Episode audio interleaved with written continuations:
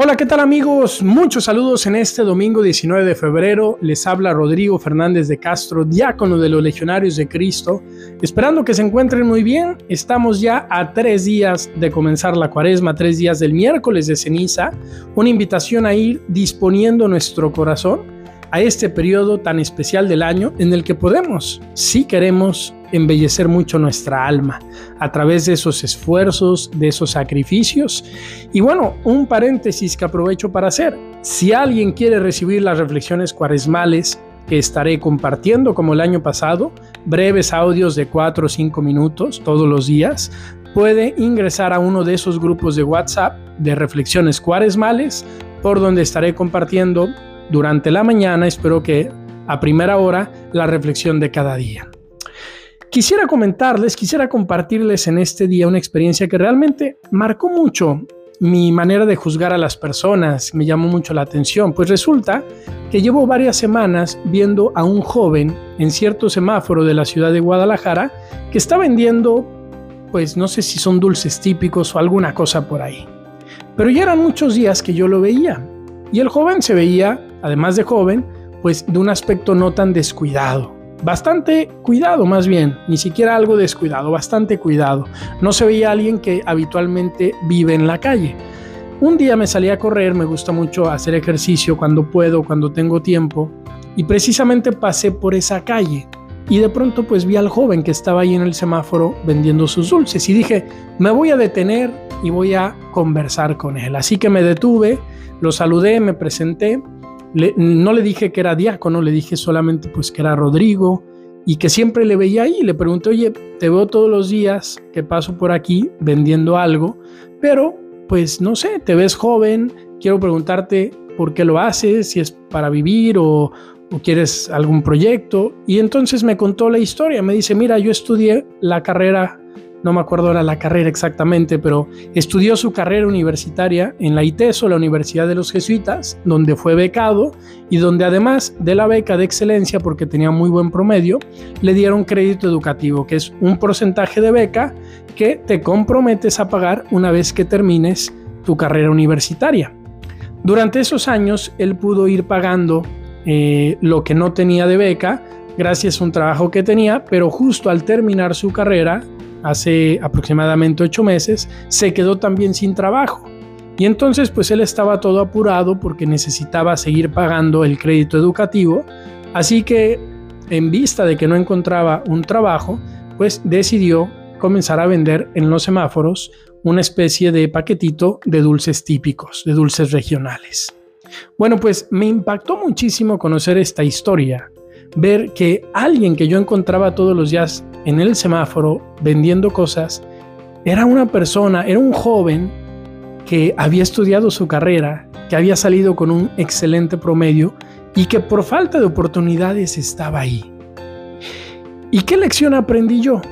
Primero, ¿cuántas veces no bajo el vidrio y no me detengo a saludar, a ver quién es la persona que está ahí? ¿Cuántas veces quizás somos muy fáciles? En juzgar a las personas que están en la calle, que están limpiando el parabrisas, que están vendiendo algún chocolate, algún dulce o que simplemente están pidiendo y nos es muy fácil hacer comentarios como esta persona es muy floja, no quiere trabajar y, y sin conocer en realidad lo que puede haber detrás. Seguramente también están esos casos, pero ¿cuántos otros como el de este joven pueden ser casos que están ahí no porque quieran, sino por falta de oportunidades. Y jóvenes que además son muy valiosos, que han demostrado ser capaces de emprender cosas buenas, de ser responsables, que podrían estar transformando nuestro país y nuestro mundo. ¿Cuántas veces no nos detenemos a mirarlos?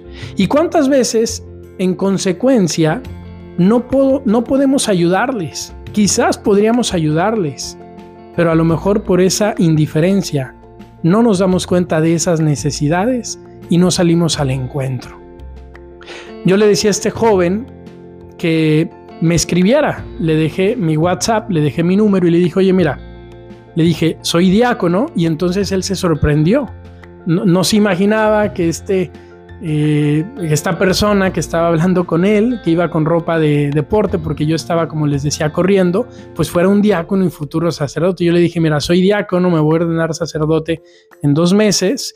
Y le dije, mira, a veces hay gente que cuando pues, yo les hago algún favor o celebro el bautizo, pues me dan un sobrecito. Y la verdad, pues yo a veces a la gente que veo que necesita ayuda le apoyo y tú eres alguien así. Mándame un WhatsApp y en cuanto yo tenga oportunidad porque alguien me dé algo y yo te pueda ayudar, con mucho gusto lo voy a hacer. Y le dejé ahí mi número. No me ha escrito y no me cabe duda de que posiblemente sea porque pues le da pena, ¿verdad? A todos nos cuesta pedir, a todos nos cuesta humillarnos y decir a otra persona que necesitamos su ayuda. Pero si lo vuelvo a ver le voy a decir. Pero ¿por qué les cuento todo esto? Queridos amigos, porque quizás tú que me estás escuchando tienes la oportunidad de ayudar a alguien. Y quizás ya lo haces, quizás ya lo has hecho, pero quizás a lo mejor por despiste hay alguien que constantemente tú ves al que podrías ayudar y que valdría la pena, ahora que vamos a comenzar la cuaresma, te pongas de propósito y me ponga yo también de propósito ayudarlo.